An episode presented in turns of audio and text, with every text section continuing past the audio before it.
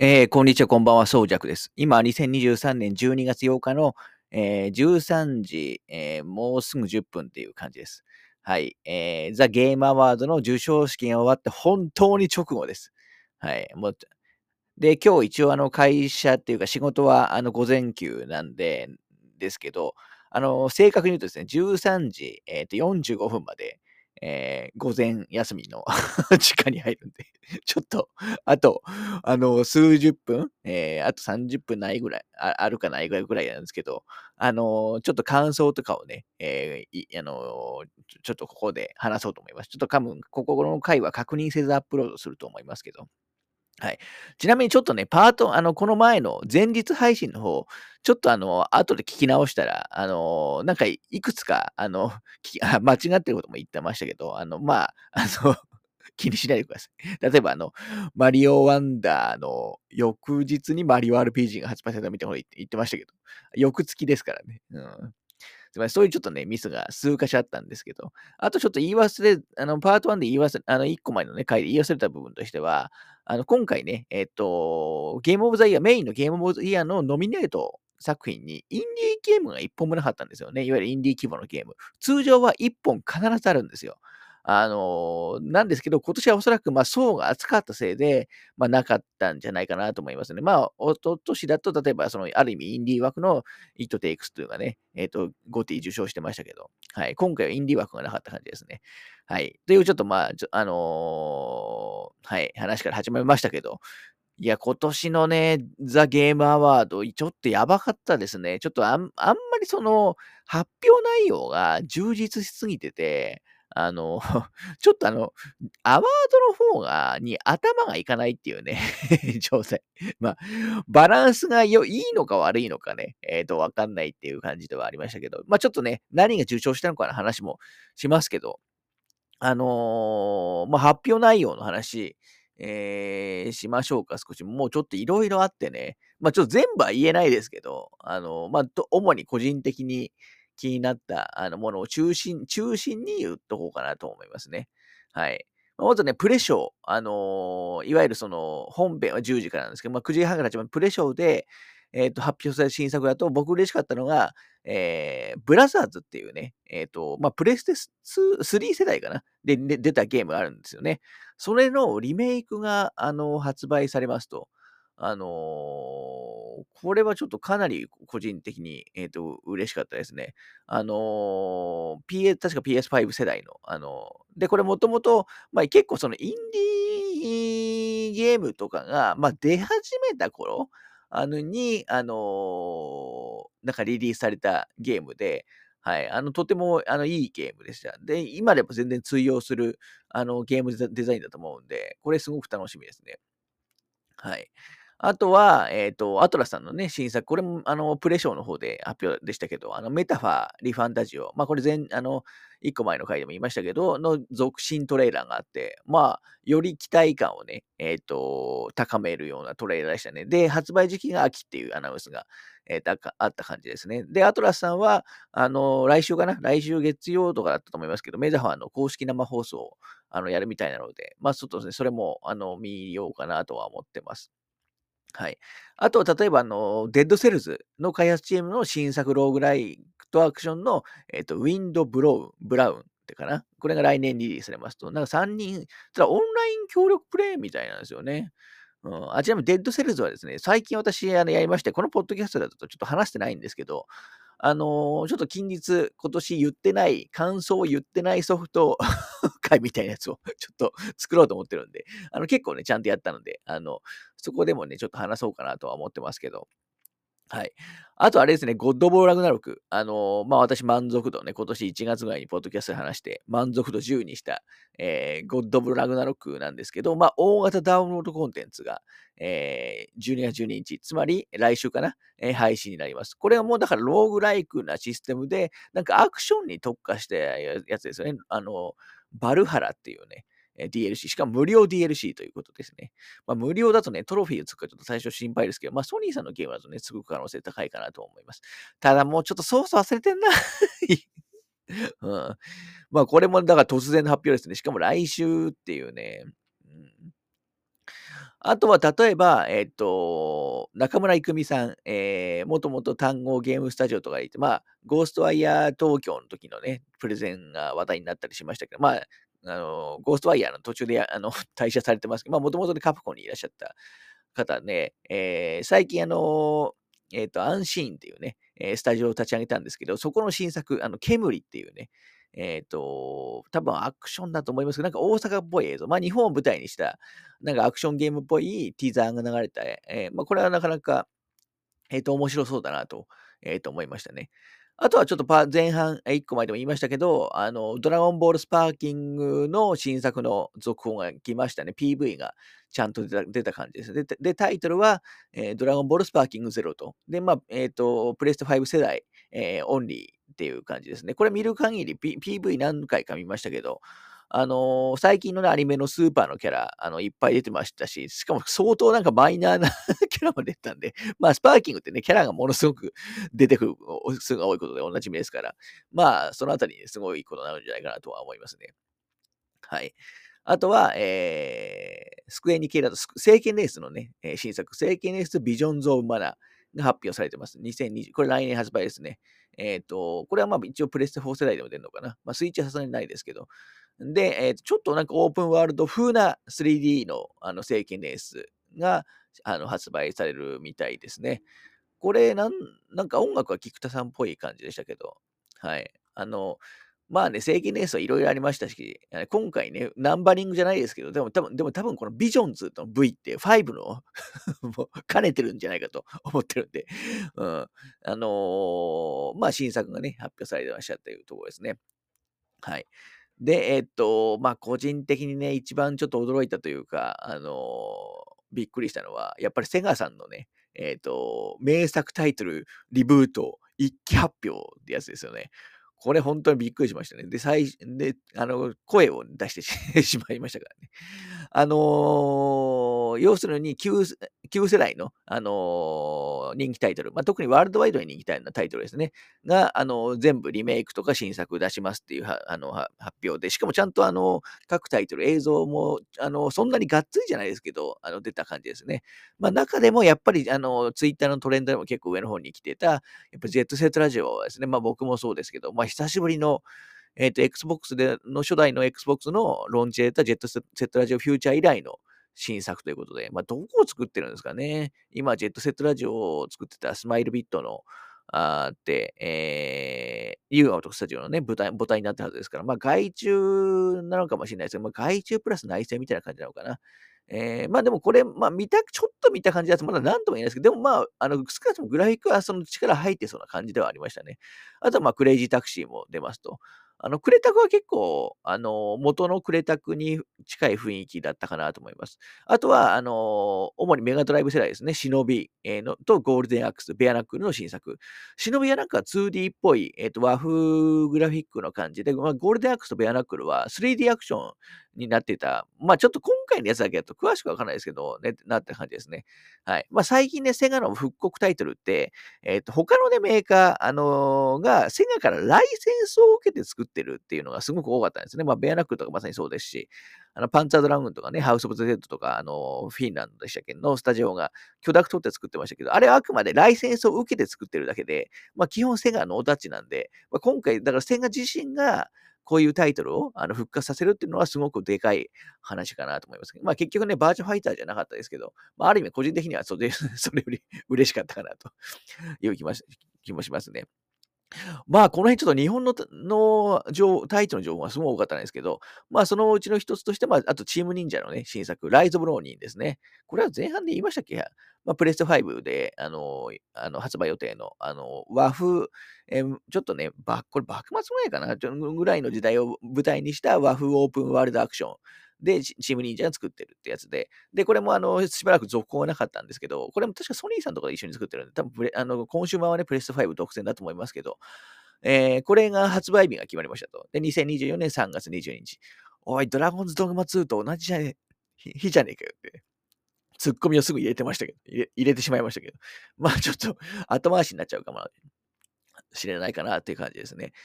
で、えっ、と、あとやっぱ小島さんね、小島さんやっぱ来ましたね。あのーまあ、ツイートでも言っても、あのー匂わ、せていましたけど。ただ小島さんが発あの発表したのは、えー DS あのの続報ではなくて、えっ、と、OD っていうね、えー完全新作。あの、なんかまあ、ホラーとかを、あのちょっとね、えーちょっと PV 見た感じだとわかんないですけど、あのホラーっぽい 新作っていう感じで。しかもあの、えっと、ジョーダン・ピール監督、あのゲットアウトとかアスとかね、ノープとかでおなじみのジョーダン・ピール監督とのパートナーシップスも結んだ上での新作っていう感じで、あの、まあ、なんか他にもね、映画関連の人たちもいろいろ、あのえー参加してみたいなんで、なかなかいいですね。これはいわゆるマイクロソフトと作ってるやつで、あの、Xbox で、えーとか PC とかでね、多分リリース予定だと思います。はい。まあ、こっちはね、そんなに多分大規模なのかなこれわかんないですね。デスス、意外と DS より早く出るかもしれないですね。はい。あとはまあちょっといっぱいあるんで、ちょっとピックアップしていきますけど、えーっと、まああとね、Life is Strange のあの開発スタッフによる新作、Lost Records ってやつとかも発表、えーされてましたし、えーまあ、スーサイドスクワットのとかのね、続報もあったりしましたね。はい。あとは、あのーえっと、FF7 関連の、やっぱ新トレーラー、であ、セブンリバースのね、新トレーラー、やっぱり来ましたね。あの、今回なんか主題歌の発表と合わせての、えーリリースでしたけど、しかもで、ようやくその、今までのトレーラーには出てなかった、えっと、シドとかもね、出て、ついにパーティー全員集合ということで、えー公式、あの X だとね、公式アカウントが全員集合のあの新ビジュアルもあの出したりしてましたね。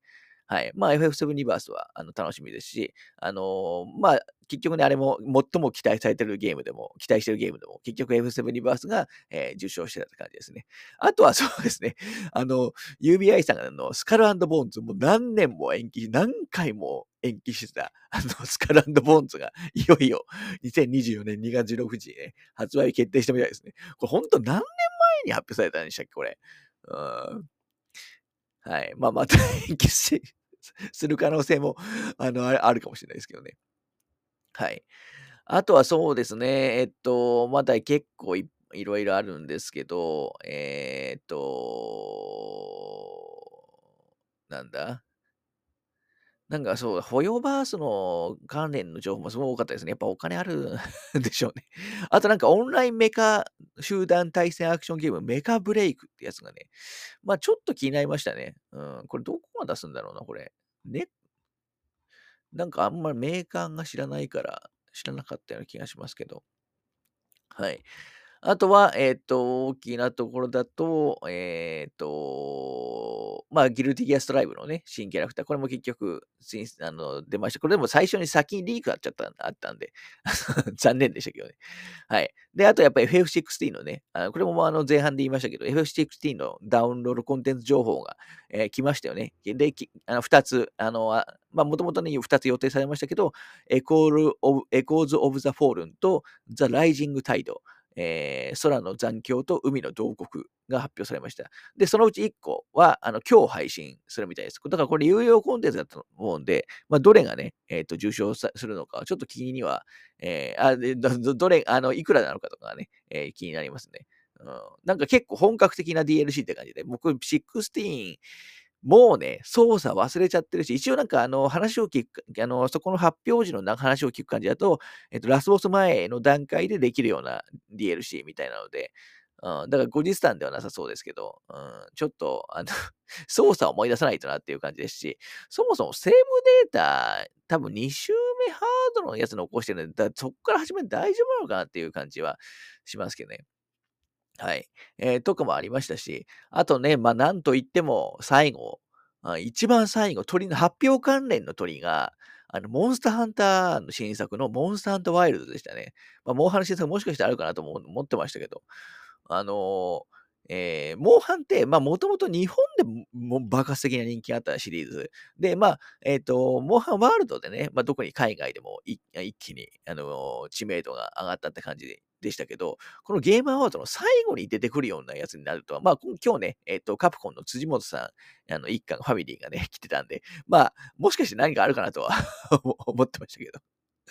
あの、来ましたね。だこれ2025年なんで、あの、まあ、まだ先ですけど、まあ、これはやっぱりあの、プレステ5世代、プレステ5とか Xbox シリーズ、えー、と、あと Steam での発売ということに、えー、なってますね。うん。まあちょっとね、まだグラフィック、あの、洗練されてない感じですけど、まあまだね、あの、再来年のソフトですから、あの、これから作り込みが、あの、されるんじゃないかなと思います。タイトルはちょっと予想しなかったですね。はい。という感じで、ちょっとね、発表関連、えー、めちゃくちゃ充実してました。まあ、まあ、僕はやっぱり、あの、セガリブートがちょっとテンション 上がっちゃいましたけど。はい。他にもね、いろいろありましたけど、でもやっぱり今言ったのってほとんど、えー、国内系のね、ゲームのアナアナウンスなんで、本当にその、日本のタイトル、あの、相変わらずね、すごい頑張ってますし、あの、ゲームアワードね、もうジェフさんもやっぱ日本、び、まあ、日本 B 期だじゃないですけど、あの、日本のタイトルすごく大事にしてくれるなっていうのは、あの、伝わってきて、あの、すごくいいと思いますね。はい。で、えっと、あとはそうですね、えー、受賞作の話もね、さすがにちょっと、えっと、しておきたいなと思うんですけど、まあ、ちょっとね、やっぱり、えっと、メインのね、もちょっとメインから言っちゃいますけど、メインのゲームオブザイヤーは、えー、バルターズゲート3でしたね。はい。まあ、これはまあ、ティアキンかどっちかっていう話でしたけど、まあ、やっぱりティアキンは2作目っていうのがあるのかな。うん、っていうのはありますし、確かユーザー投票でも、今回ね、あの、バルザーズゲート3だったんで、まあ、これはしょうがないかなっていうのはありますね。あの、まあ、あの、日本だと、あの、再来週、あの、一個前でも言いましたけど、再来週発、あの、いよいよね、日本版が発売されるんで、まあ、タイミングある意味良かったですね。スパイクシュンソフトとしては、嬉しいタイミングの、あの、受賞だったんじゃないかなと思います。あと、ベストゲームディレクション、あの、まあ、は、あのこれが結構僕予想外で、これがアランウェイク2だったんですよね。まあやってないんで予想外もあれもないんですけど、だからだからこれに合う、大体その、えっ、ー、と、まあこのディレク、ベストゲームディレクションのゲームザイヤーってそんなに違いがね、わかん、まあないんですけど、うん。まあでもこれもね、あの、ティアキンでもバルターズゲート3じゃなくてアランウェイク2だったのちょっとびっくりでしたね。まあアランウェイクは必ずやりますんで。はい。で、ベストアダプテーション。まあ、このポッドキャストでは注目するっていう話をしましたけど、あの、要するにゲーム、あの、を題材にしたあの映像とか、まあ、他メディア展開ですね。まあ、あの、まあ、映画のマリオかドラマのラストオブアスなんじゃないかって話を多分して、あの、事前にはね、してたと思いますけど、あの、ドラマのね、ラストオブアスが受賞しました。まあ、これは妥当かなと思います。評価も高いですしね。あのシーズン2も決まってますし。まあ、マリオはね、やっぱ公衆的にはすごかったですけど、うん。はい。まあ、受賞されるとしたら、まあ、ラストダスの方かなっていう気がしますね。はい。えー、で、ベストナラティブ。まあ、これは、まあ、あの、まあ、ストーリー的な、ストーリー体験的な意味で、まあ、これはアランウェイクスですね。まあ、だから、この、えっと、 Best Game Direction と、あの、まあ、結構直結してるような賞だと思いますけど、はい。で、 Best Art Direction もアランウェイク2なんで、あのアランウェイク2すごい頑張ってますね。で、 Best Score Music。まあ、ベスト音楽は、えっ、ー、と、FF16、えー、まあ、祖堅さんですね。えー、ということで、あの、まあ、これもある意味予想予想通りではありますけど。はい。で、ただ、 Best Audio Design の方は、ハイファイラッシュ。あのー、ですね、 Tango さんの。はい。で、ベストパフォーマンスは、えー、バルターズゲートの3の、えっ、ー、と、なんて読むのこれ、ニールさん でしたね。はい。えっ、ー、と、あと、えー、と、アクセシビリティ賞はフォルツァ。フォルツァってそんなによかった。フォルツァのモータースポーツですね。えー、だったりしまして、あとベストオンゴーインゲーム。これも結構意外性だったのはサイバーパンクに今なら、まあ確かに大型 DLC も出ましたからね。はい。で、ベストコミュニティサポートはバルターズゲート3。ここでも強いですね。はい。で、ベストインディペンデントゲーム、まあ、ベストインディーですね、えー、はシー・オブ・スターズ。あのー、いわゆる日本の昔の RPG っぽい、あのー、やつですね。あのー、クロノトリガーっぽいやつ。あの私が昨日そのパッケージ版を買ったってやつですね。まあ、これは、あのこの後私もあのやりますんで、楽しみですね。はい。で、ベストデビューインディーはコクーン。えー、で、ベストモバイルはスターレイル。えー、ベスト VRAR はバイオハザードビレッジ VR モード。っていう感じで、えー、一気に発表された感じですかね。で、ベストアクションゲーム、あの、アーマルカー6がね、えー、受賞しましたね。フロム。あ、結局で、フロムの関連の発表残念なかったですね。エルデンリングの DLC も、だからおそらく相当時間かけて作ってる大型、多分エルデンリングはあれだけ売れたんで、相当多分大型のあのやつを作ってるんじゃないかなと推測されますね。はい。で、ベストアクションアドベンチャーはゼルダです。ティア Tears of the Kingdom と。あの、いう感じでした。あの、まあ、ここでね、だから、ティアキンこれだけなのかな、今回。もっと他にもあったかな。まあ、良かったですね。まあ、ベストアクションアドベンチャーもやっぱ重要な賞ですから。はい。で、えっ、と、ベスト RPG、えーベスト RPG は、あの、バルターズゲート3。まあ、これは ゲームオブザイヤーがそうなんで、まあ、妥当ですね。で、ベストファイティングゲームは、あの、ストリートファイター6。まあ、これは良かったですね。おめでとうございます。で、 Best Family Game は、スーパーマリオブラザーズワンダー。まあ、マリオもこれだけかな。えー、で、 Best Sim Strategy は、えーこれピクミン4でしたね。はい。あの、この辺にやっぱり任天に意外と任天堂強いっていう感じで。で、 Best Sports Racing はフォルツァ、モータースポーツ、まあ、アクセシビリティと 2, 2冠って感じですね。で、 Best Multiplayer があのバルダーズゲート3で、まあ、確かにね、まあ、ちょっとこれ意外でしたけど。はい。で、モスト、さっきも言いましたけど、あの、 Most Anticipated Game、まあ、期待してるゲームは FF7 リバースが、えーと受賞していますと。あとちょっと e スポーツ関連のやつは 除きます。で、さっきも言いましたけど、あの、プレイヤーズボイス、あの、いわゆるあのユーザー投票ですね。ユーザー投票もバルターズゲート3で。まあ、だから今年はね、バルターズゲート3、えーすごい強かったですね。あの、まあ、ある意味圧倒的。去年は、あの、エルデンリングか、ゴッドブラグナロックか、まあ、どっちか結構接戦だったと、僕はあの、あの、印象だそうですけど、今年はだから、まあ、えっと、バルターズゲート3と、あと、まあ、あの、ティアキン、えーと、まあ、結果見ると、やっぱアラン・ウェイク2がすごく検討してるっていう感じで、この3タイトルが、あのー主役だったのかなという気はしていますかね。はい。まあ、バルターズゲート3ね、私に合わないとは思いますけど、まあ、さすがにここまでやらなってチャレンジしないのもあれですし、あのーやるとは思います。はい。あの、合わ合う合わないにしても。はい。ということで、えーもうそろそろね、えーもうちょっとしたら仕事しないけど始めないといけない。あの、この部分ちょっと聞き聞き返さず、アップロードしますけど。まあでもとにかくですね、だいぶ興奮しましたね。発表内容に。はい。まあ特に日本だとやっぱモンハンの新作がね、ここで来るとは思わなかった方もあの結構いると思いますから、あのー嬉しいんじゃないですかね。まあやっぱりもうね、東京ゲームショウとかでね、あの発表する時代じゃないんですよね、大きなタイトルは。はい。えー日本のタイトルはに関してもですね。はい。あのーまあ日本のゲーム好きな私としては今回の、あのーえー TGA すごく良かったと思います。はい。えー次回もね、まあもちろん来年もあると思います。今年 10, 10回目かな？今回確か10回目なんですよね。で、来年は10周年、えーという感じだと思います。あのまあ今後もね、えーと続いていってほしいですし、まあ別にね、これあくまでね、えっ、とまあアカデミー賞みたいなもんで、あの、まあ一応賞は決めますけど、別にだからといって他のあの、こっちよりこっちが優れてるとか、一応、一応決めはしするけど、別に こ、っちの方が優れてるっていうものじゃないんで、まあ、ある意味ね、お祭りの一環としてね、えっ、と、ゲームアワードをね、今後もあの期待したいなと思いますね。それにしてもちょっと来年1月から3月、マジで来きついな。うーん、さっきのね、やっぱ最初の言ったブラザーズのね、リメイクなんかも2月 なんで、うーん、もうダメだな。それに今日ね、あの、FF16 のね、DLC も、あの、来るんで、まあ、やりたいと思い思いますし。あまあ、とにかく、あの、時間ですね。時間が欲しい。うん、お金はいい、大丈夫ですけど、時間は、あの、ほんと足りないですね。はい。というところで、えーザ・ゲームアワード終わった直後の、あの、簡易感想、えっ、と、終わりたいと思います。何分喋ったんだろう。あ意外と23分いってますね。はい。ということで、お疲れ様でした。